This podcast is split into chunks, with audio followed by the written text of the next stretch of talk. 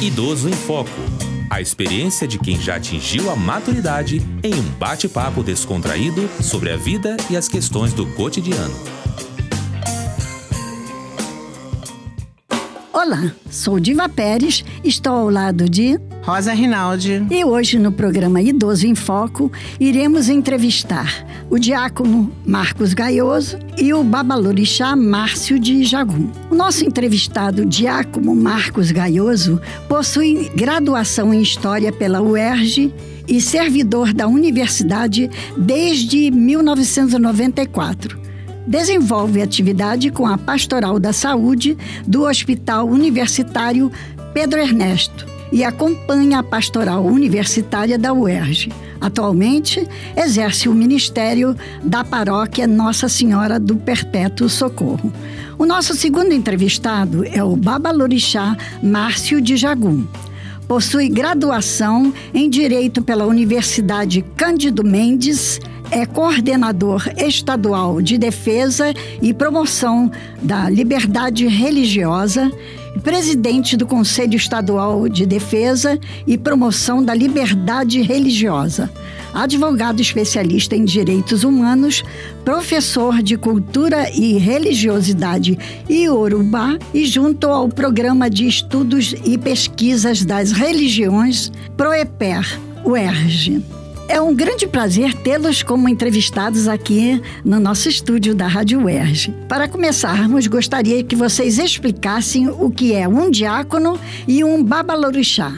Marcos e Márcio. É, na Igreja Católica, nós temos no sacramento da ordem três graus é, o episcopado, onde estão os bispos, que é o grau máximo. Logo abaixo deles vêm os sacerdotes, os padres, presbíteros, e abaixo dos dois vêm os diáconos. Né? É, nós, diáconos, na igreja, nós somos é, responsáveis por é, o batismo e os matrimônios e auxiliar nos trabalhos de caridade que as paróquias desenvolvem ou que a Arquidiocese do Rio de Janeiro desenvolva. Nós, diáconos, temos dois tipos de diáconos. Nós temos os diáconos transitórios, que é aqueles que serão ordenados sacerdotes, e temos os diáconos permanentes, que é o meu caso, e mais aí 197, 196 que temos na Arquidiocese do Rio de Janeiro. Nós, diáconos permanentes, podemos ser casados. É, então a igreja hoje ordena diáconos, é, homens casados, também celibatários, mas é, a grande maioria somos casados, temos a nossa atividade profissional, temos é, as nossas famílias, a igreja não nos sustenta, é o nosso trabalho civil que dá a nós tudo aquilo que a gente necessita para viver. E aí a gente também, fora as paróquias, a gente tem esses outros tipos de trabalho, como nós, é, como você bem disse aí na abertura, né? aqui na UERJ, é, a gente acompanha um pouco aquilo que tem de pastoral universitária e a, sou também, ajudo ao capelão da, da, do Hospital Universitário Pedro Ernesto, Padre William, nas suas atividades, naquilo que se precisa da presença é, do diácono. Isso é ser diácono, né? É, é trabalhar muito. Agora tem a palavra o Márcio. Bom, é uma alegria muito grande estar aqui com vocês, conversando, participando desse programa, nos comunicando com a nossa comunidade acadêmica, isso é sempre muito importante. E ao lado de amigos, né? Bom, o Babalorixá é o cargo masculino do candomblé que designa o chefe da comunidade religiosa, o chefe do terreiro, o vulgo pai de santo. Então é o cargo masculino cuja contrapartida feminina seria Ialorixá. Nós no candomblé costumamos dizer que o templo religioso da nossa matriz é mais do que um local de culto é uma sociedade, é um local, é um espaço sócio-religioso, onde a gente, além do culto, mantém as tradições, mantém a resistência cultural, a tradição dos ancestrais e a preocupação com a comunidade é de dar uma orientação religiosa e uma formação cidadã, o um indivíduo que pertence àquela comunidade. Então somos chefes religiosos daquela comunidade. Sim. O diácono, ele diz que existe uma hierarquia, né? Diáconos ficam abaixo dos sacerdotes.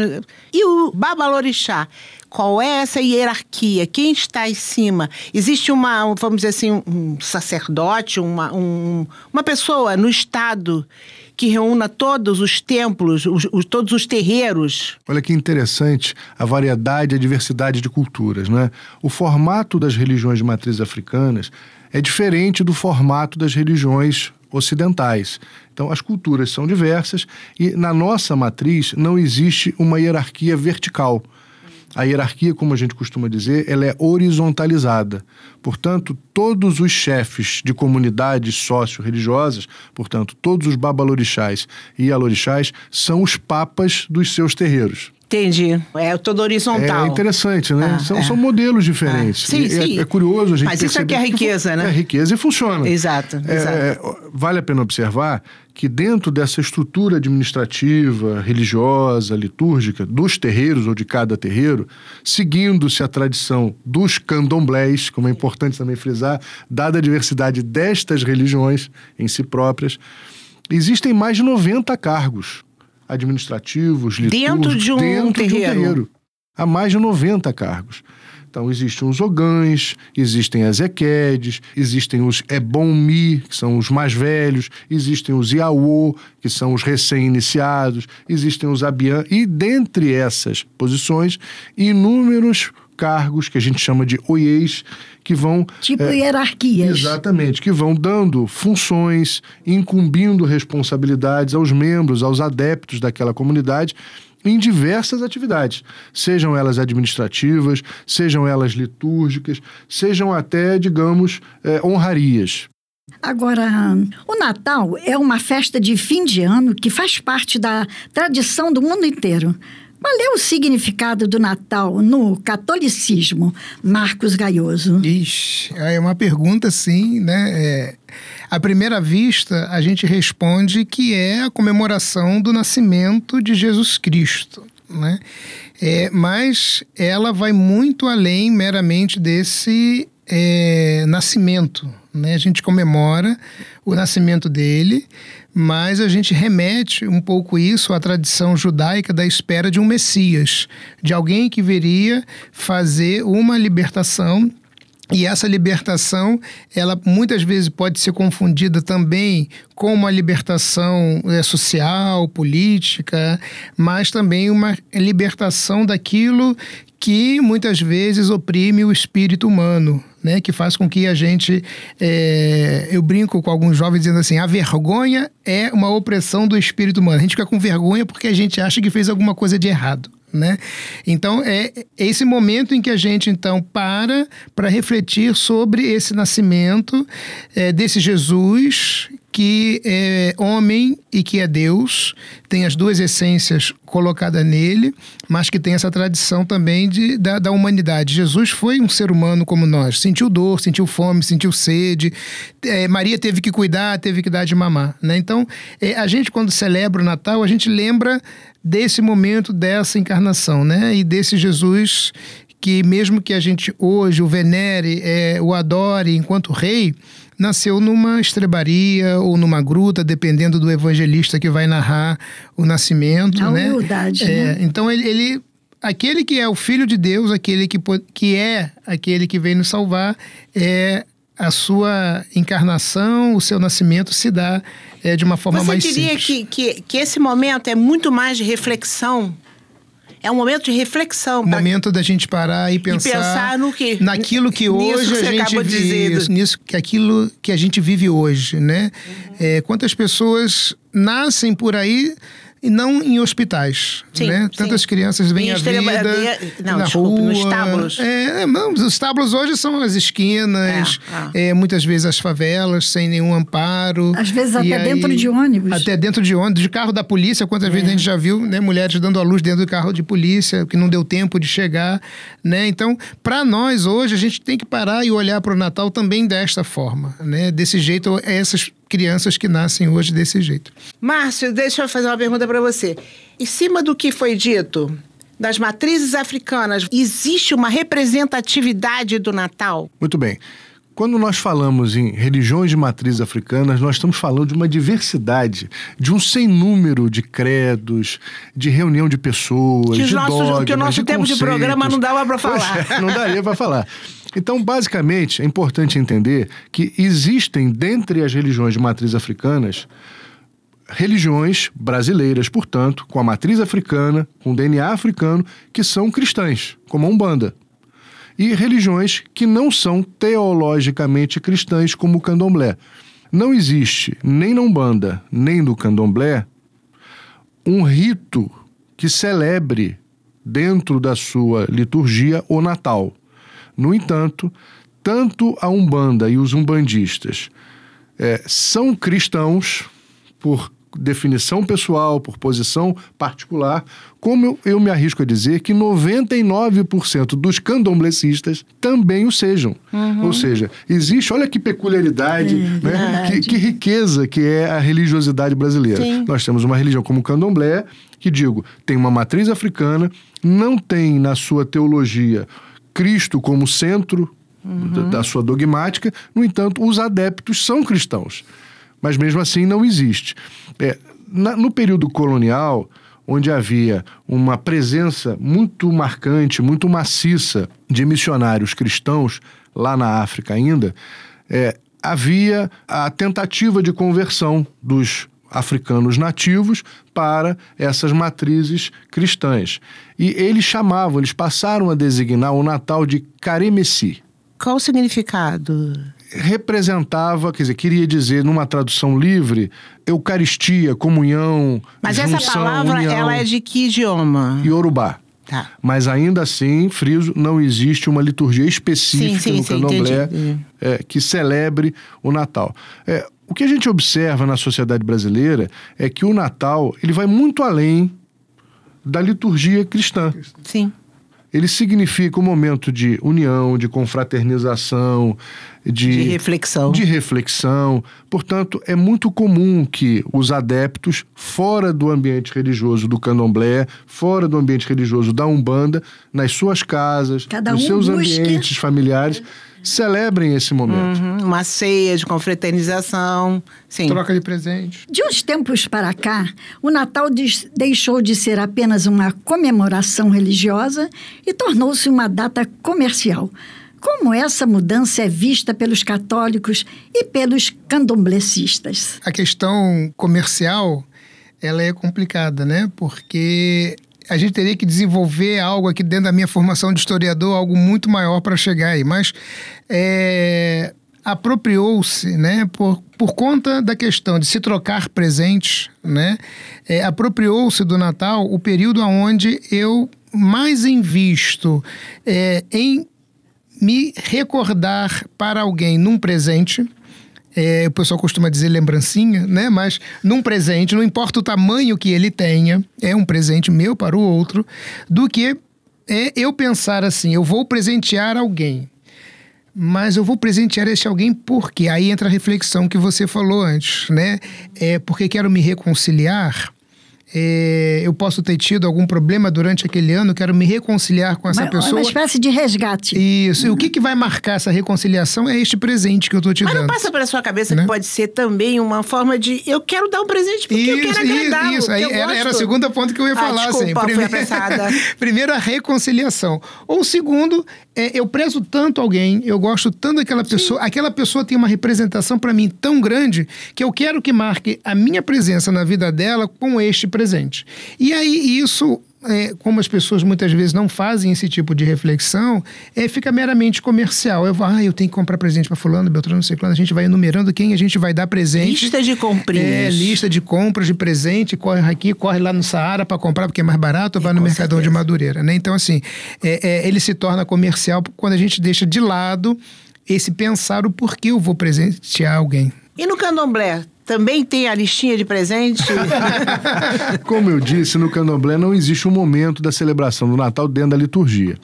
Mas é curioso que a essência do presentear é cotidiana no candomblé, quando a gente imagina as oferendas. Sim. Né? O oferendar é agradar, é se aproximar, uhum. é fazer gentileza, é trocar gentileza, é estar próximo. Então, esse pensamento, essa filosofia, ela está presente no cotidiano. Sim. Só não existe uma data específica, só não existe um momento ritual para que seja realizado no Natal. No Natal, é. Essa comercialização do Natal, né, que a gente já viu, criou a figura do Papai Noel. São Nicolau, segundo algumas, algumas teorias, né? São várias, né? O que, que vocês da Igreja Católica e da, da, do Candomblé, o que vocês acham da figura do Papai Noel? Rápido, porque senão eu vou pedir presente. Vou entrar na minha lista. Vamos lá. Qual é a figura do papai e da mamãe na nossa vida, né? Ah. É, aí a representação do Papai Noel é uma representação criada para se fazer o comércio, mas se remete a São Nicolau, alguém que vivia numa região muito fria e que tinha necessidade de aquecer as crianças que lá tinham. Então, ele vai aparecer nesse sentido é, de dar um cobertor é dar um presente. A gente faz campanhas de cobertor né, sim. no, no nossos invernos, ou campanha de comidas. Né? Então, dar esse cobertor seria dar esse, esse agrado.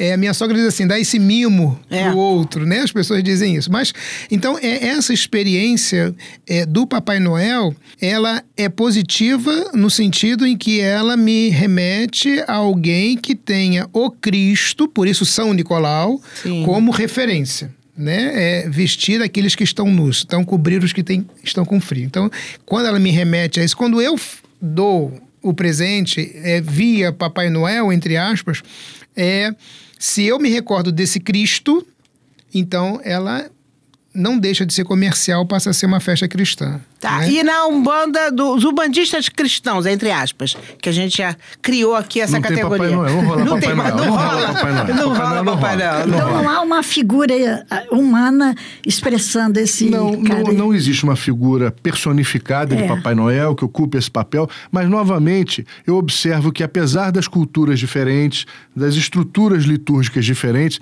eu também observo a figura do intermediário. Sim. O candomblé é uma religião monoteísta, porque acredita num único criador. No entanto, dentro da sua concepção, da sua estruturação, existem divindades intermediárias entre o- o- as figuras criadas, as criaturas e o criador. Sim. Então, novamente, a gente vai observar que existem intermediários na percepção humana. Entendi. E que esses intermediários nos acolhem, nos abraçam, nos agradam e são agradados, fazendo essa interface entre o, entre o homem e o Criador. Agradeço muito a visita de vocês para essa entrevista e desejando também um Natal bem abençoado. E gostaria que vocês expressassem alguma mensagem, eh, cada um de vocês, dentro do contexto. Então, é, a gente, enquanto representante da, da Igreja Católica, a gente é, deseja a todos aqueles que estão nos ouvindo, né, um Feliz Natal, é, que a gente possa um pouco viver isso que nós conversamos aqui, pensar é, em com quem eu quero me reconciliar e pensar também quem eu quero que continue sendo referência na minha vida, né? É que todas aquelas pessoas que nos ouvem possam sentir esse momento como um momento também de repensar as suas vidas, né? Diante de tanta coisa que a gente viveu este ano de 2019, de 2018 e que a gente tem perspectivas para 2019 até mais aí mais tempo para frente, que a gente possa pensar como é que a nossa religiosidade pode influenciar na vida tanto da sociedade como de cada um de nós, como nas nossas famílias. Então a todos um feliz Natal e que Deus abençoe a todos. Amém. Márcio. Embora eu não seja cristão, nem eu nem minha religião, eu respeito Cristo.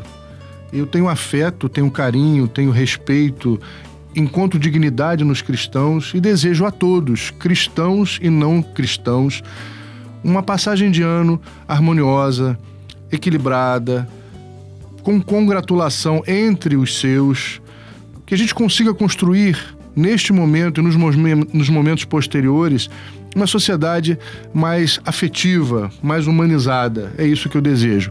E quando a gente fala em boas festas, que não seja só festa, seja uma celebração de verdade, em que essa reunião, essa festividade signifique algo de verdade. Bom, nós estamos chegando ao fim do Idoso em Foco, do programa de hoje. Estamos chegando ao fim também da segunda temporada do programa Idoso em Foco, encerrando com chave de ouro, com essa mensagem de paz, de irmandade, que é o que nós precisamos. Somos todos irmãos. Temos que nos dar as mãos e não largar nunca. Divi e eu vamos ficando por aqui.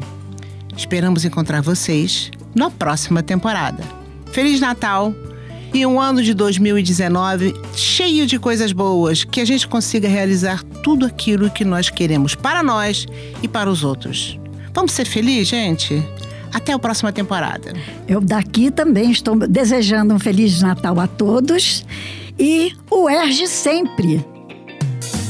Idoso em Foco. Apresentação: Diva Pérez e Rosa Rinaldi. Equipe técnica: Daniel Barros, Gledson Augustos e Eduardo Sobral. Locução: Leonardo Alexandre. Produção: Rádio Erge. Realização: Centro de Tecnologia Educacional CTE SR3.